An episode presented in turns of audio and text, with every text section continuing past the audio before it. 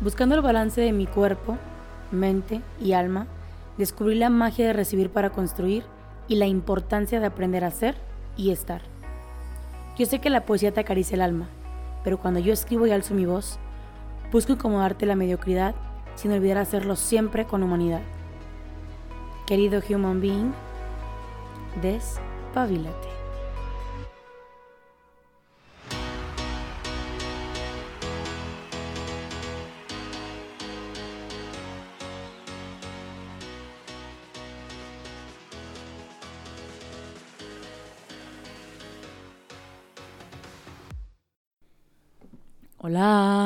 Queridísimo human being, espero que estés teniendo un día bendecido, bonito, exitoso y muy productivo.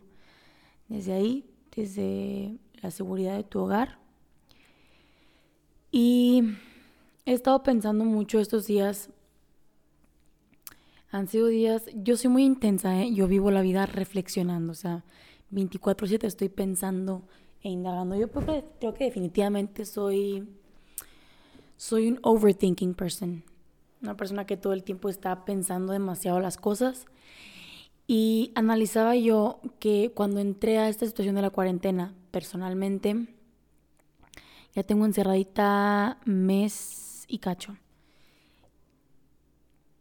Y entré con, con muchas metas, claro que sí, porque optimista en proceso. Y le dije a una amiga, ¿sabes qué? No, a mí la cuarentena me va a hacer los mandados y yo voy a salir de la cuarentena así, así, así.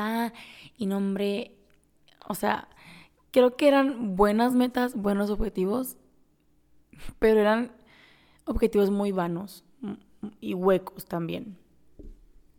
Creo que de repente me dejo llevar por, por los estereotipos también y, y eran objetivos que no me iban a redituar el esfuerzo.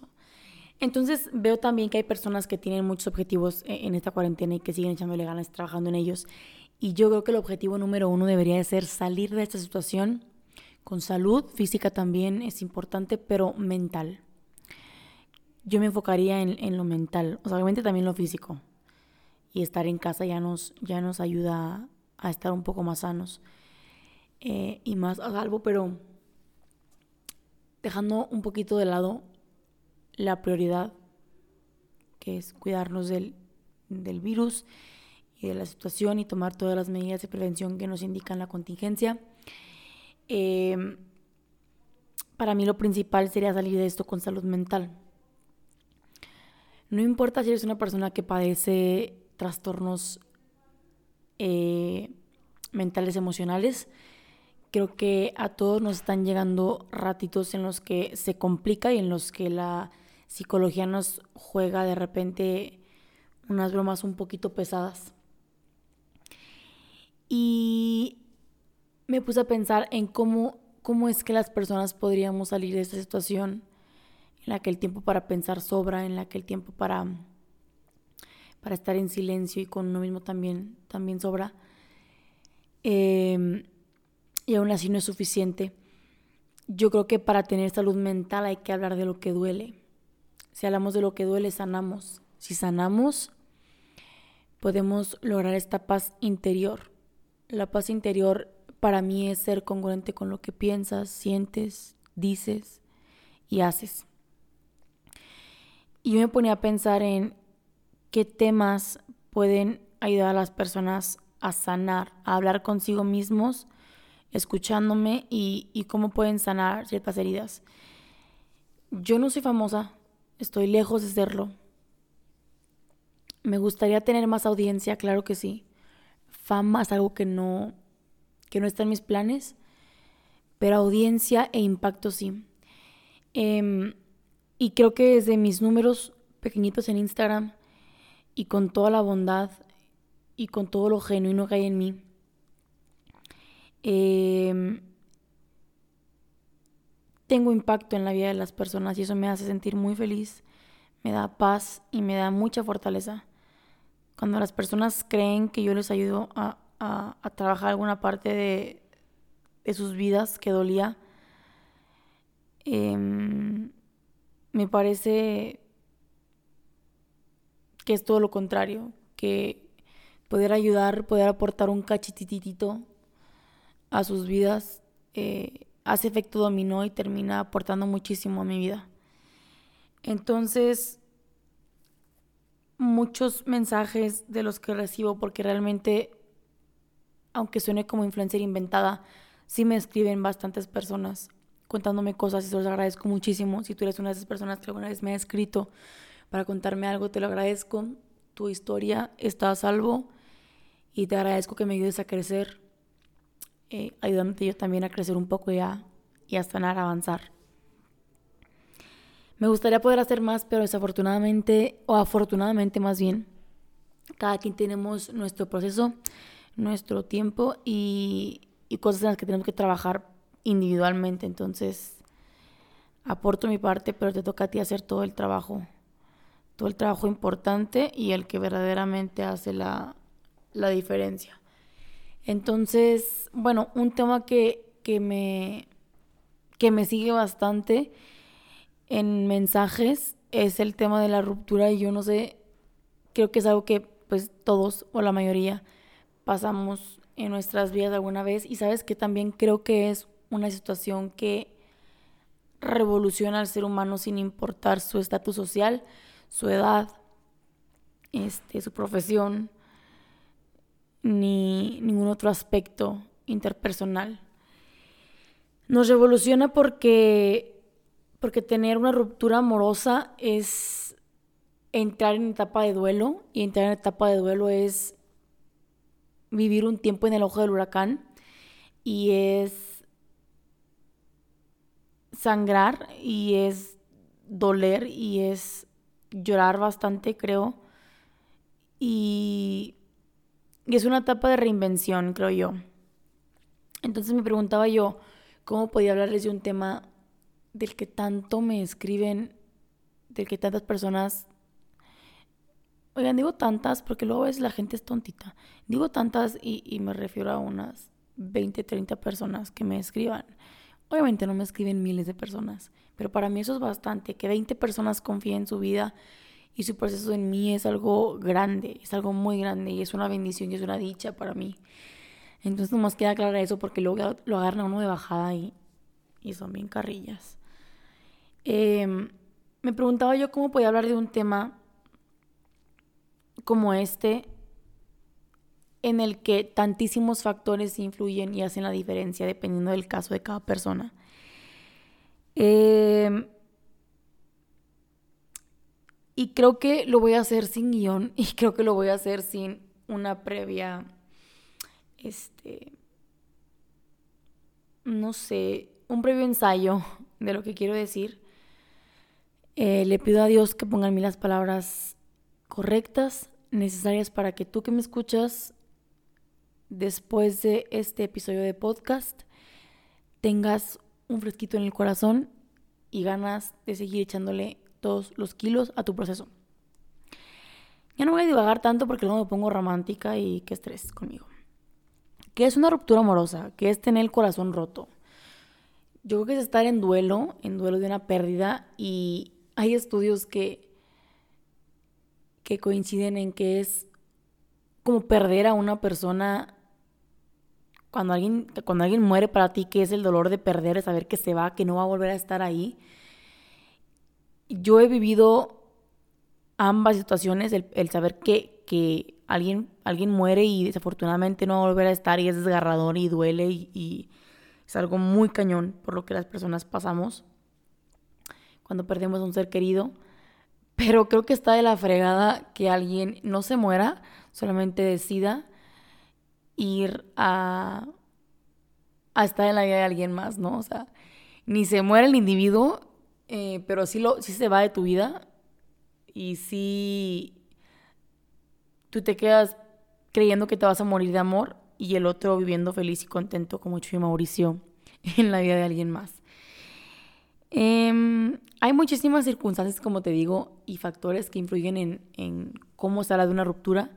Yo te voy a hablar desde la parte, desde la parte en la que una ruptura se hace a lo no sano, a la mala, porque sí estoy convencida de que hay personas con la madurez, con el amor propio, con la humanidad, con muchas cualidades necesarias para terminar una relación cuando saben que no está funcionando y terminarla a tiempo y terminarla a la sana y a pesar de que es un proceso que a todos nos duele, y nos, nos modifica. Si hay personas que lo hacen a lo sano, no me ha pasado nunca, la verdad, es lo que tengo que admitir.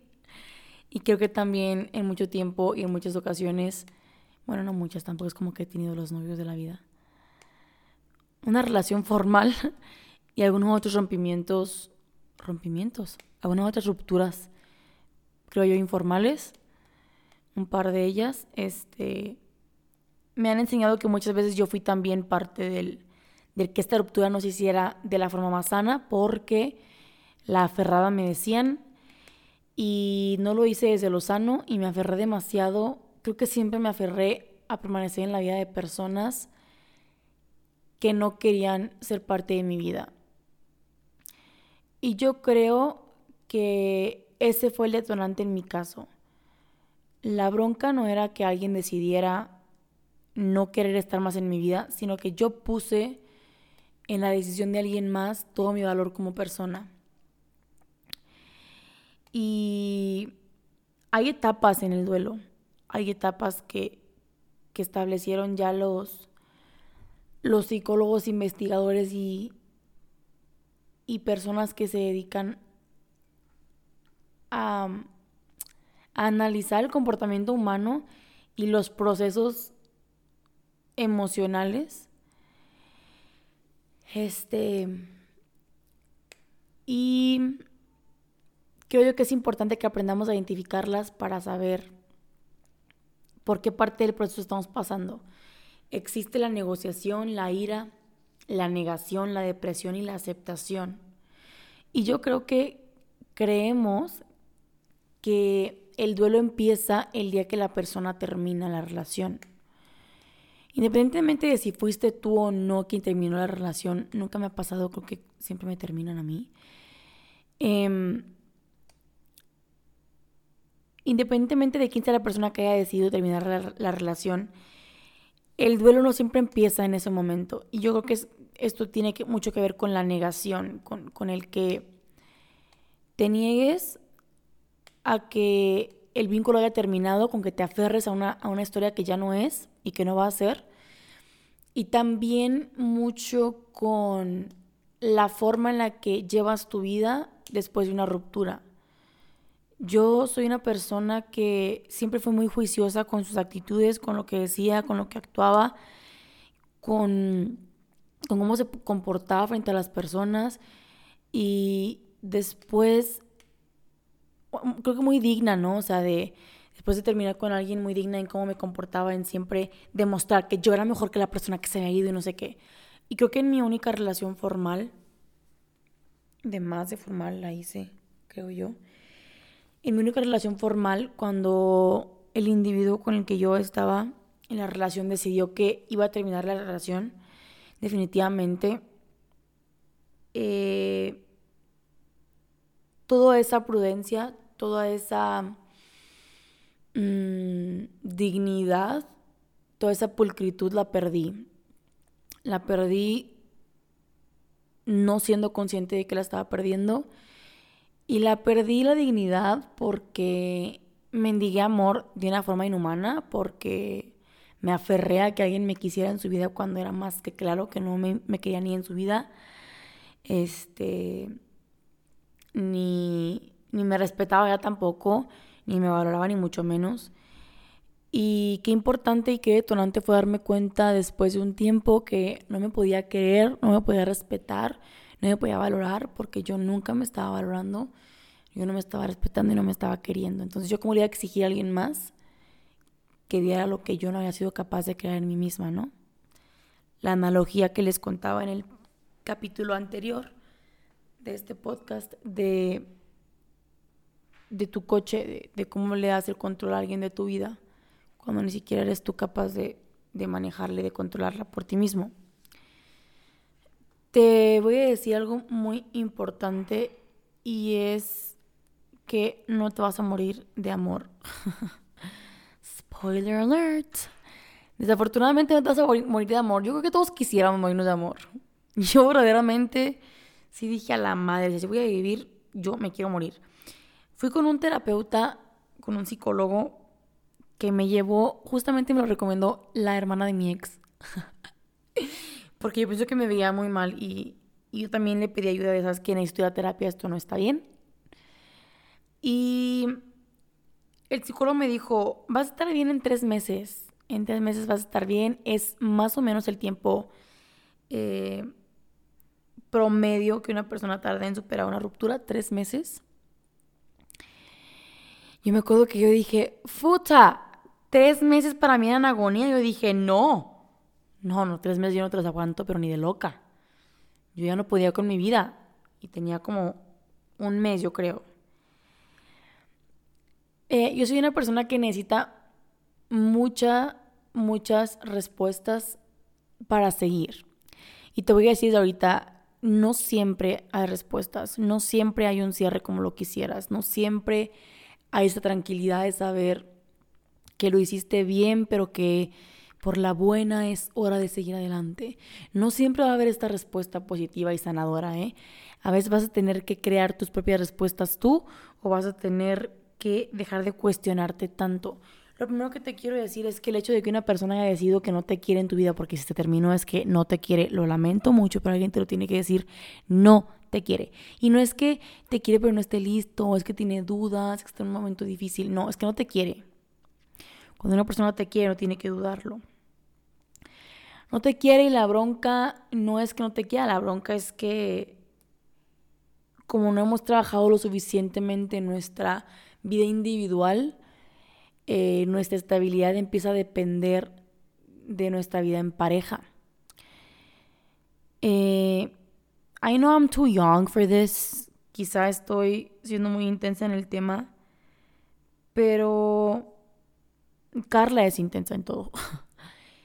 y leí, leí bastante sobre esto y en terapia lo traté bastante. Y es un issue que traigo yo desde la infancia, eh, las rupturas a lo no, no sano. Y pues creo que por eso me siento con la capacidad el derecho a la libertad de hablar de esto. Em, y espero que te ayude bastante, espero que, que te pueda funcionar para tu proceso.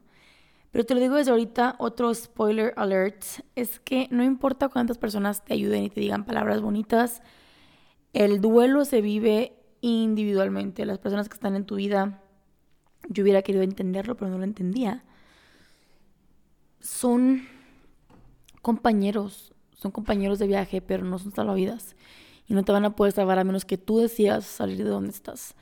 Muchas personas hemos estado en ese pozo en el que estamos hundidos sin el fondo, rolling in the deep, en el pozo de la depresión por una ruptura amorosa. La diferencia es que algunas personas decidimos desde allá abajo ver el cielo. Hay un libro muy bueno que te quiero recomendar de Jorge Bucay, El Camino de las Lágrimas. Eh, tienes que leerlo, tienes que leerlo, si estás en duelo, tienes que leer este libro que es otro rollo. Te quiero decir algo también bien importante ya para estructurarme porque luego soy muy dispersa, perdónenme, soy muy dispersa, no he tenido, no he tenido nunca clases de, de, de diálogo, de escritura ni de nada por el estilo. Soy solamente una inexperta, caminante, eh, aventada, extrovertida, que habla desde la experiencia, desde lo poco que ha leído, desde lo poco que ha vivido y, lamento si mi contenido de repente es, este, pues eso, inexperto, pero es genuino, que es importante.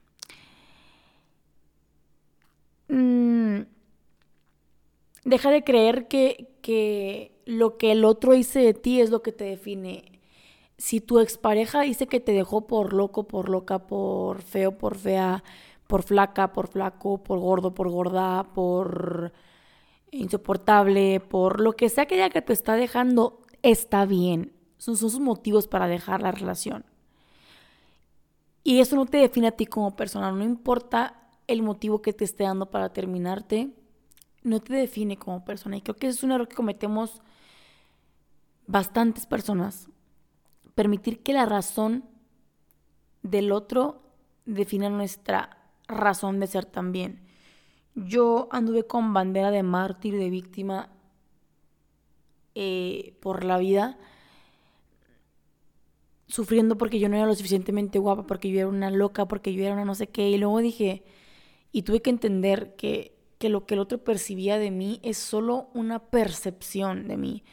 Es, es un conjunto de cosas eh, que él hizo y que yo hice en el momento, pero que eso no define verdaderamente quién soy. Eso solo fue una parte de mí, una faceta de mi persona. Y es importante que cuando la persona te diga motivos, si es que los dice, eh, tú aprendas a diferenciar entre lo que sí hiciste y lo que no hiciste. Tampoco es como que digas, ay, no, yo no hice nada nunca en la vida. Una relación es de dos y si fracasó es porque ambos, dos a la par, no hicieron un trabajo en equipo.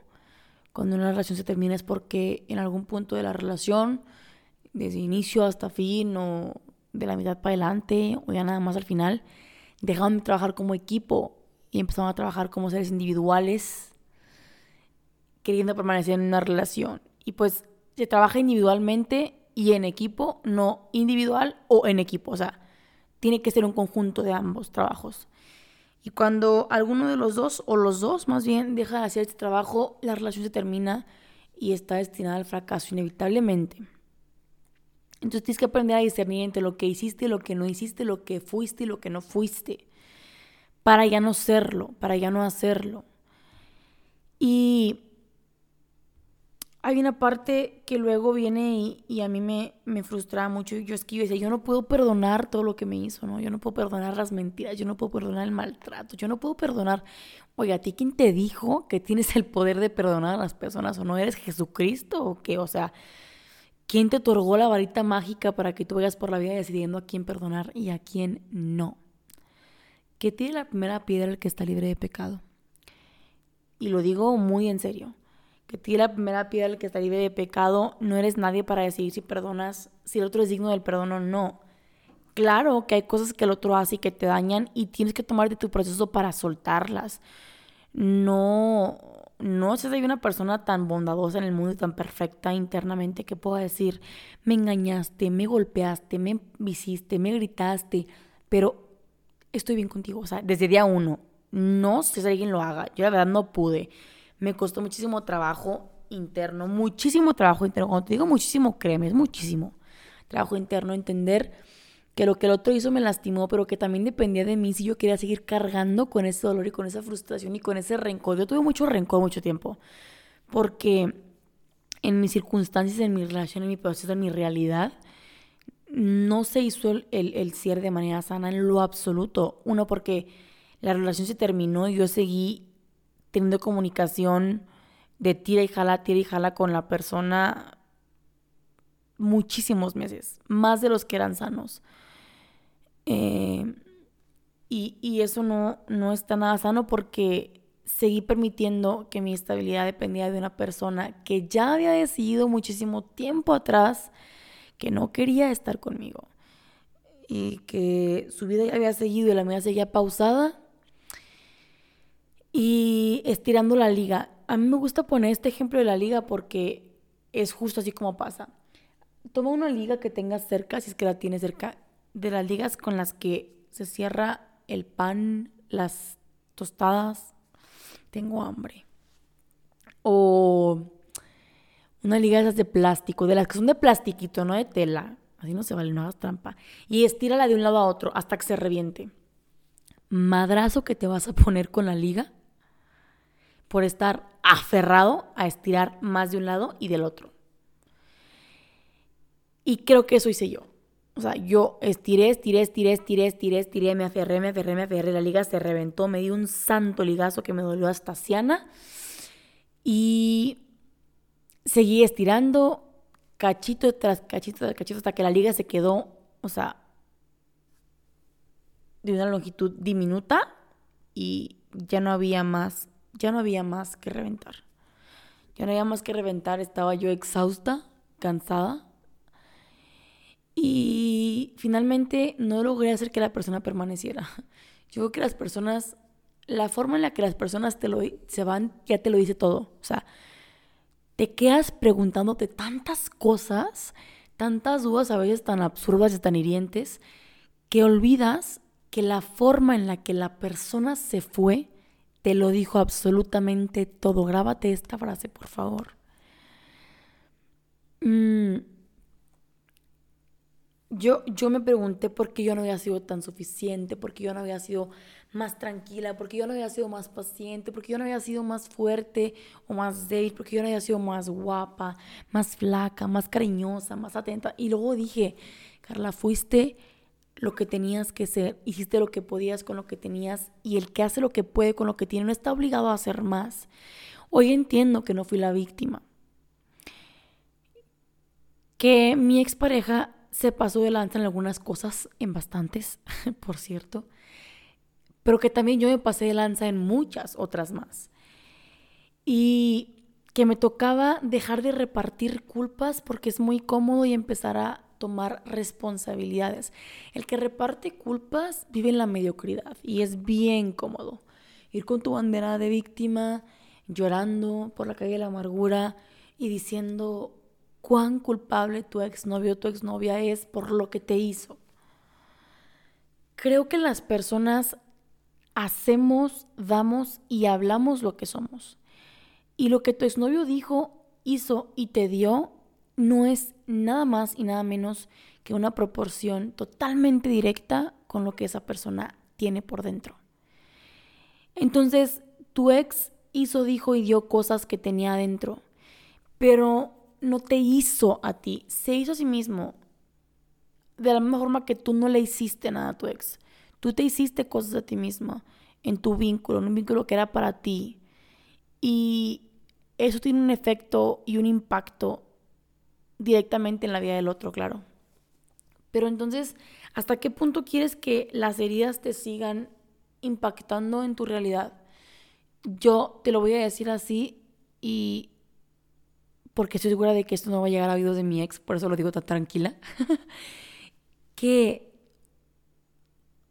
yo, o sea, yo seguí, mi vida seguía dependiendo de mi expareja y de lo que opinara sobre mí y de lo que pensara sobre mí y de lo que decidiera en su vida, seguía, seguía influyendo directamente en mi realidad muchísimo tiempo después de que él decidió que terminaría con la relación que tenía conmigo. Hasta que me di cuenta que estaba en una nueva relación y yo dije, madres, ya estuvo bueno. Ya estuvo bueno de que tu vida siga girando en torno a una persona que no te quiere, que no le importas y que siguió su vida como tenía que seguirla. Y creo que otra faceta importante es cuando creemos que el otro nos debe un luto. Nos debe un luto por, por haber terminado.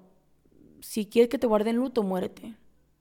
Pero no lo hagas. En el mundo es muy importante y tienes un impacto créeme, te cueme.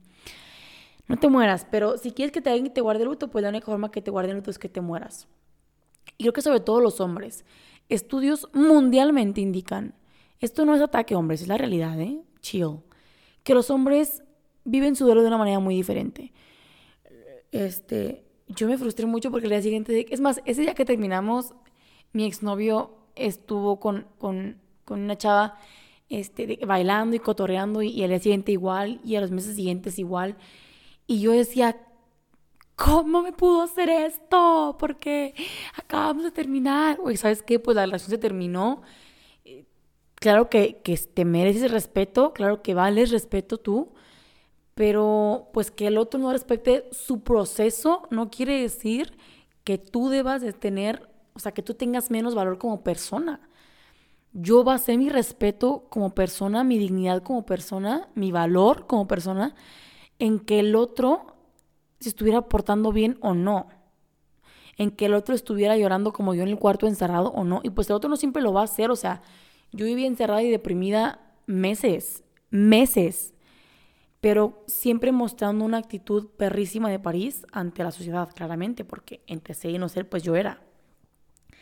Y hoy entiendo que también está bien estar mal, que también está bien ser vulnerable y que te valga progenitora lo que el otro piense de ti, lo que los otros piensen de ti, que te vean triste o que te vean llorando, digo, no le estás dando gusto a nadie más que a tu sentimiento. Siéntelo, carajo, siéntelo, llóralo, cántalo, grítalo, bailalo este, moquea y, escribe y, y, grita si quieres gritar. Está en todo tu derecho. La forma en la que el otro vive tu proceso, su proceso no tiene que determinar cómo vives tú tu proceso. La forma en la que el otro sigue con su vida no tiene que determinar la forma en la que tú sigas con tu vida. Yo te voy a contar algo bien importante que no te iba a contar cuando pensé en este, en este episodio, pero creo que es importante que te lo cuente.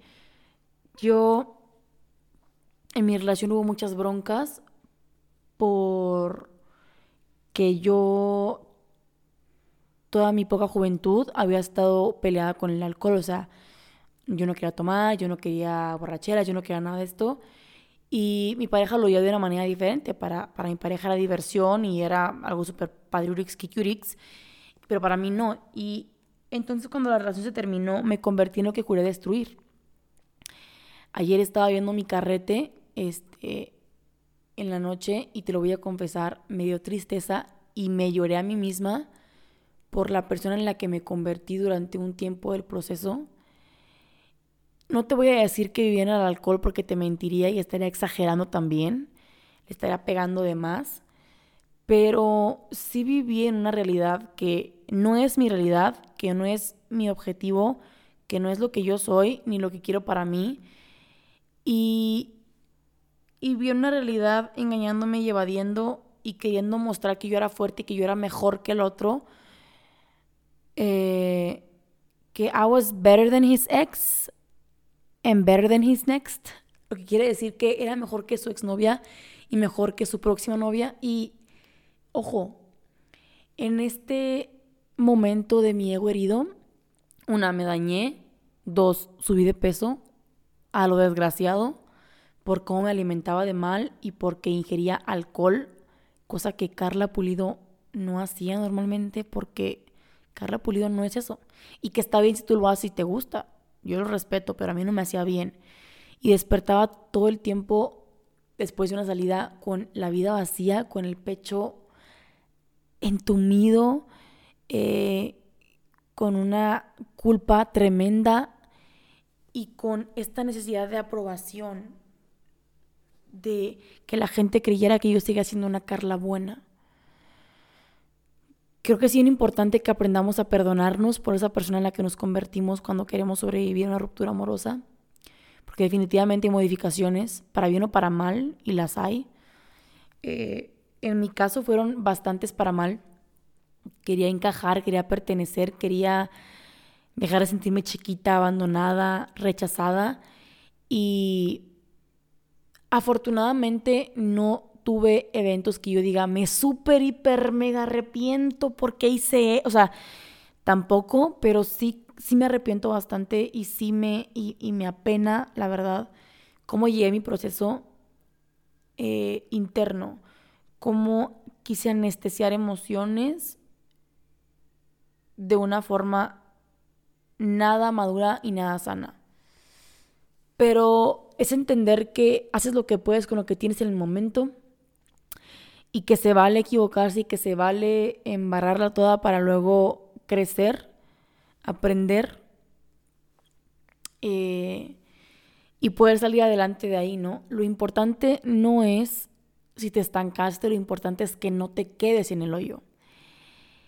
Y con el tiempo entendí que yo no soy ni mejor ni peor que la actual pareja de mi expareja, que soy solamente diferente y que no tiene nada que ver que yo sea quien soy para que me haya elegido o no en su vida. También entendí que, que Dios no se equivoca y que hay vínculos y relaciones que Dios no elige para ti, pero sin embargo te deja vivirlas para que aprendas. No sé qué tanto eh, vaya a durar este podcast, qué tantos episodios más vaya a ser pero te voy a decir una cosa, eh, si estás en la secuencia de mis episodios, probablemente vaya a escuchar hablar de mi ex varias veces. Mucha gente muy cercana a mí me decía como, ya ten dignidad, no hables de él, ya no lo menciones. Tengo tanta dignidad y tengo tanta dignidad, hoy lo entiendo, que hoy puedo hablar de este tema sin sentir rencor hacia él, sin sentir rencor hacia mí. Y sigo trabajando en el rencor hacia mí eh, por todo lo que permití y por todo lo que me hice yo misma. Pero tengo tanta dignidad que lo puedo hablar y lo puedo hablar desde la parte del aprendizaje y desde la parte de compartir contigo para que aprendas también. Y lo respeto tanto y sané tanto de la herida que puedo hablar sin que se me llene la boca de, de malos pensamientos hechos palabra, de malos deseos y de sabotaje para él o para mí.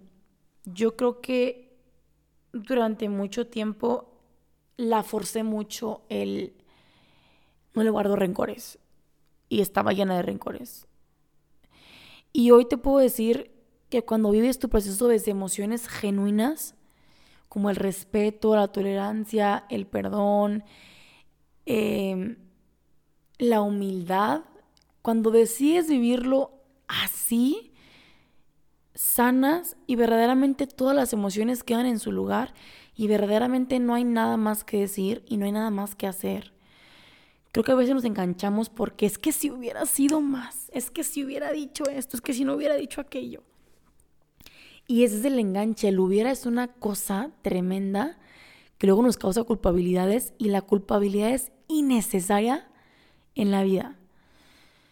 Em, yo la forcé creo que como un año. La forcé y, y viví engañada en un proceso que no estaba superado ni trabajado. Y en agosto del año pasado me cayó una bomba muy cañona, muy cañona, una bomba terrible. Este. Y un día en particular, un día en particular, mmm, me embriagué más de emociones que de alcohol y lloré tanto y grité como si se me hubiera muerto alguien que al día siguiente yo verdaderamente dije, no me quiero volver a sentir así por nadie, porque sabía que ese sentimiento no solamente era por una ruptura que tenía ya más de, híjole, no sé, más de medio año que había sucedido eh, lloraba yo porque se había muerto una parte de mí que espero que no regrese nunca. Y es la parte de la mediocridad emocional y de la víctima eterna. Se murió en esa parte de mí ese día y al día siguiente dije, no me quiero volver a sentir así por nadie porque eso no es amor. Porque eso no es respeto ni para mí ni para esa persona.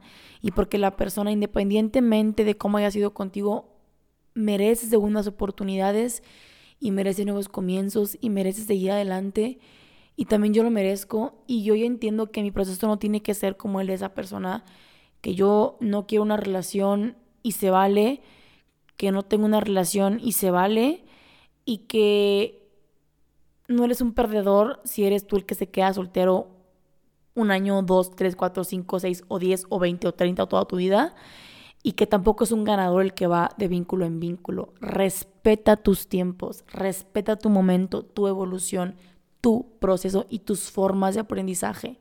No te forces a quererla vivir como la otra persona porque entonces vas a vivir constantemente un proceso que no es tuyo. Y pelear guerras ajenas es la cosa más devastadora que yo he hecho en mi vida.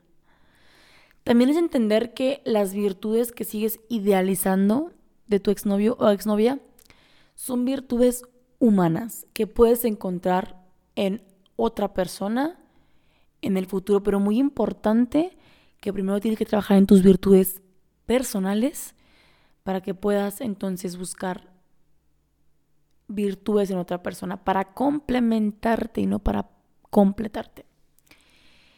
Y que tu exnovio y tu exnovia también es un ser humano y que se equivoca. Y que tiene derecho a vivir un proceso de evolución en el que desafortunadamente no siempre vas a estar de acuerdo con.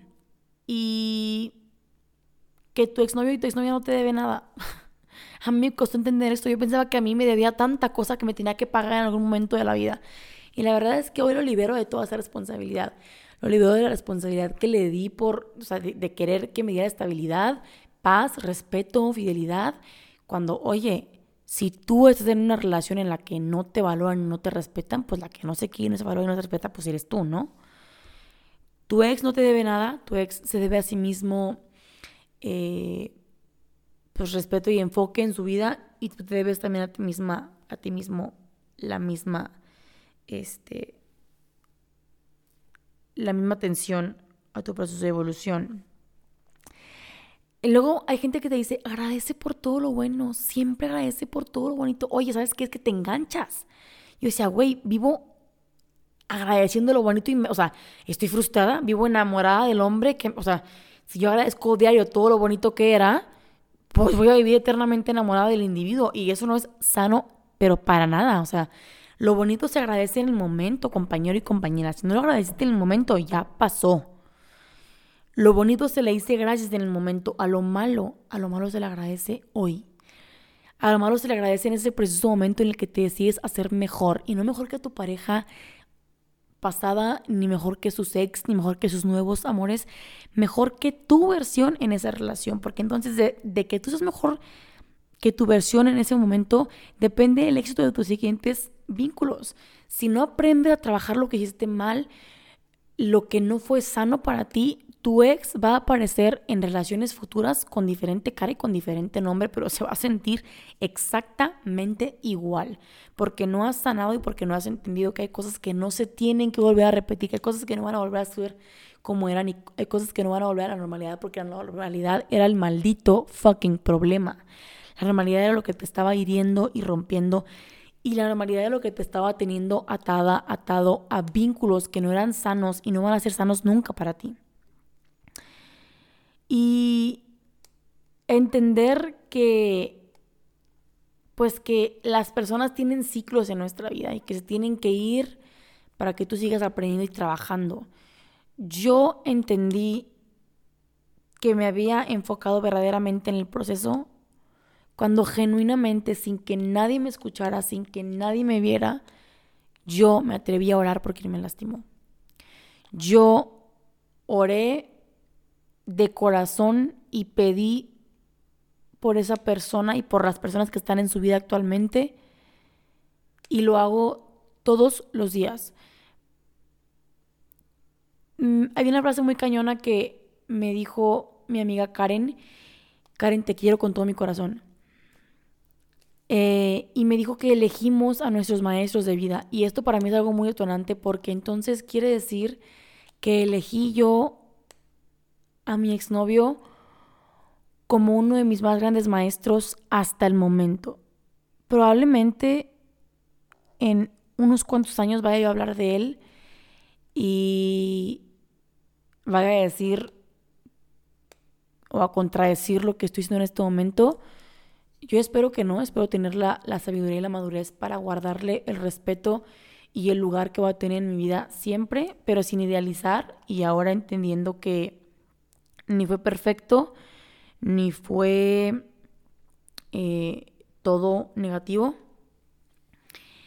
Pero definitivamente es uno de mis más grandes maestros a la mala, desafortunadamente, esa es la parte desafortunada de la situación. Es uno de mis más grandes maestros y hoy le agradezco tantísimo todo lo malo que me enseñó, eh, todo lo, lo malo que tuve que sobrevivir y vivir y atravesar para ser en gran parte la persona que soy hoy. Y pido por él en mis oraciones todo el tiempo. Le guardo cariño, le guardo respeto. Y esto hace unos meses, si lo dije, no era verdad. Hace no sé, más de medio año, no era 100% genuino y no era honesto.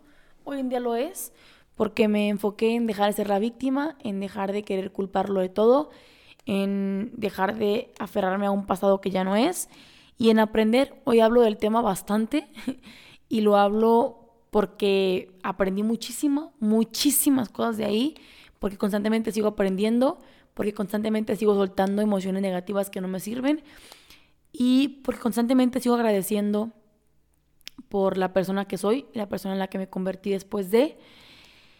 Y te voy a decir una cosa, eres merecedor y merecedora de nuevas oportunidades, eres merecedor y merecedora de amor bueno, de amor sano, de amor genuino, de vínculos amorosos desde el diálogo, desde el respeto, desde la honestidad y no solo desde el conflicto. Yo tuve que aprender que mis vínculos amorosos que había tenido habían sido todos desde el conflicto, porque era la única, eh, era el único territorio en el que yo aprendí a trabajar y a sobrevivir desde niña. Pero hoy entiendo que merezco y que valgo segundas oportunidades y que voy a encontrar y a coincidir sin buscar con una persona con la que pueda tener un vínculo en el que cada quien eh, maneje su coche, cada quien sea su conductor designado y cada quien Em, esté consciente de que es capaz de crear una relación sana y un vínculo sano desde toda la bondad del mundo. Y te digo que si lo haces desde la forma genuina y si lo haces desde la forma interior, habrá un momento en el que aprendas a soltar, a estar en paz con el pasado.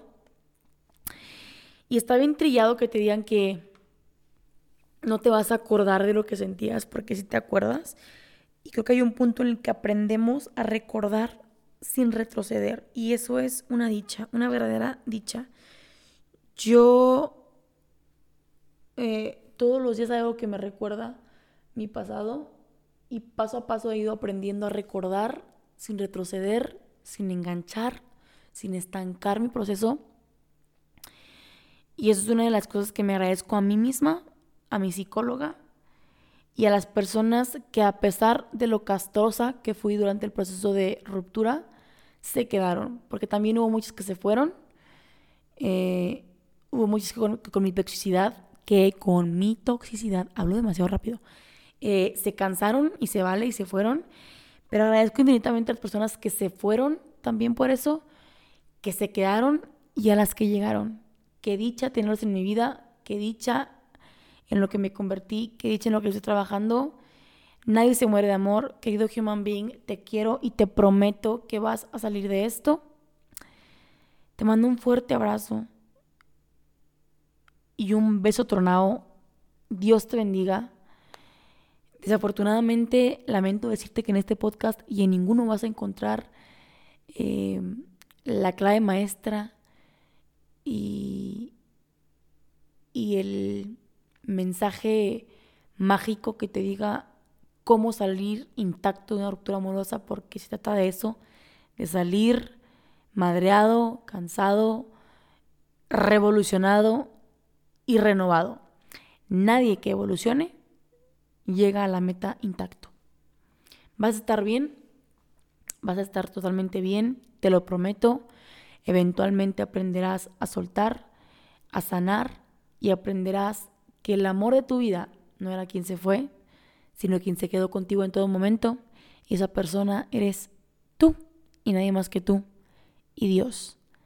Te abrazo bien, bien, bien, bien fuerte, porque sé que cuando uno está con el corazón apachurrado, eso le hace muchísimo falta.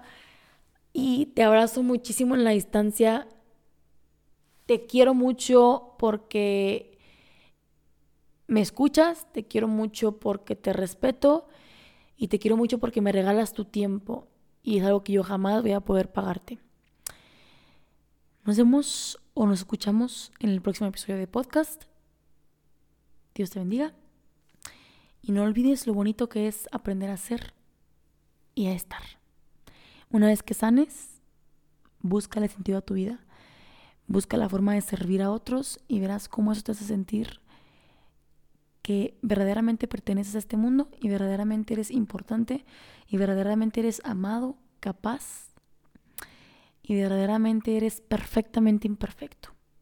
Y eso es tu poder. Nadie es como tú y ese va a ser tu único, bendito y jodido poder.